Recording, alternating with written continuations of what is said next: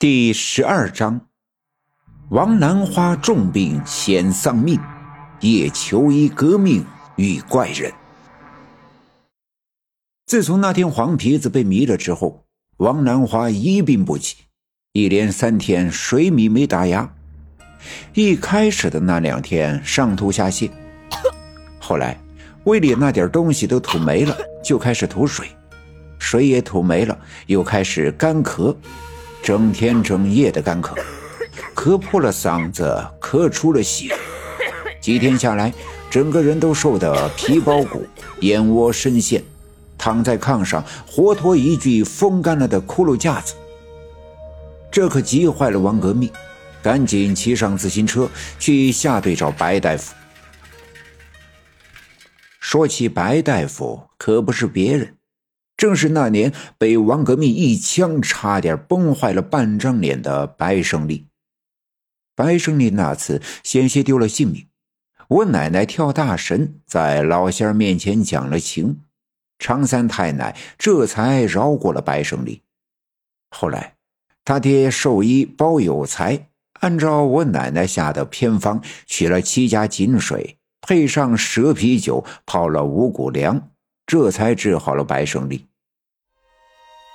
说来也奇怪，这白胜利此后就闭门不出，整天就猫在家里，挂上窗帘，屋门紧闭，谁也不见。就这样，在家里猫了七天七夜。第七天晚上，包守一吃过晚饭，去院门边上的茅房撒尿，一只脚刚迈进茅房，突然身子一挺，栽倒在地，断了气。第二天一早。白胜利才走出屋子，发现了包守一僵硬的尸体。白胜利在南山坡上葬了包守一，就卷起行李走了，一走就是二十年。这期间，没人知道他去了哪儿，也没人见过他的影子。可就在前两年，他突然回来了，还带回了一个十四五岁的儿子。白胜利这次回来。变化可大了去了，穿着一身西装，戴着金丝边的眼镜，头发梳得油光锃亮，说起话来客客气气，活脱从原来那个横行霸道的小混混，变成了一个文质彬彬的知识分子。据他自己说，当年离开刘家镇，去城里上了学，学了几年医，在一家特别大的医院当大夫，娶了媳妇儿，还生了个儿子。后来媳妇儿得病死了，自己难过万分，就辞去了医院的工作，心里惦念着家乡，总觉得应该为乡亲们做点贡献，就回到刘家镇。他在自家原来的位置翻建了房屋，盖了几间门房，开起了诊所。还别说，村里人谁有个头疼脑热、伤风感冒的，找他还真好使。于是这几年还算是积累了点人气，赚了点钱。人不知道哪天就有了出息。这当年的混混白胜利摇身一变，变成了白大夫。单说这王革命，登上自行车，连夜狂奔下队去找白胜利。那天晚上的天特别的黑，不但没了月亮，连星星都特别的稀少。不过，幸亏王革命自行车的前轮上边有一盏摩电灯。所谓摩电灯，在过去很常见，就是一盏灯，下面有个胶皮的轮子，灯卡在车把下面，那个胶皮轮子就靠在车轮上，车轮一转，带动那个胶皮轮子跟着转，胶皮轮子连接着一个小发电机，电流点亮电灯。骑得越快，灯泡越亮。在这漆黑的夜晚，摩电灯那昏黄的灯光照亮了自行车前面屁股大点的一块地方。不过，村里的小路，王革命早已滚瓜烂熟，凭着记忆也能够避开地上的坑包。我家西面的溪沟是上下两队的分界线。通过溪沟后，还有大约半里地的一片树林。这树林原本是一片开荒的土地，后来政府下令退耕还林，才又种上了树。树林的中间有一条小路，王革命的车轮压在小路的树叶上，沙沙的作响。突然，对面传来一阵哗啦啦的声响，声音不紧不慢，由远而近。王革命听得出来，这是毛驴脖子上的铃铛的声响。果然，声音越来越近，像是一架驴车。王革命减慢车速，摩电灯的光也跟着暗了下来。不过，摩电灯昏暗的灯光里，还是能勉强看清，对面果然来了一辆驴车。驴车的左右车辕上坐着两个人。这两个人看起来个子不小，即便是坐着，也显得特别的高大。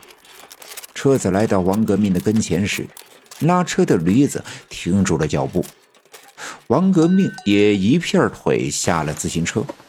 车子停住，摩电灯立即没了光亮。吁！嘿，兄弟，我打听个道。黑暗里，赶车的人喊停了拉车的驴子。对着王革命问道：“听声音，这人也就在四十岁左右。”啊，你打听谁家的？王革命问道。“啊，刘老七家。怎么走啊？”那人的声音听上去特别的和善。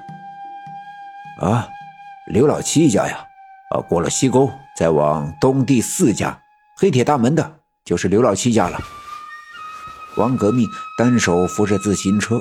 伸出另外一只手往东面方向指去，不过突然想起，这样漆黑的夜晚，对面也只能听见声音，却肯定看不见自己的手。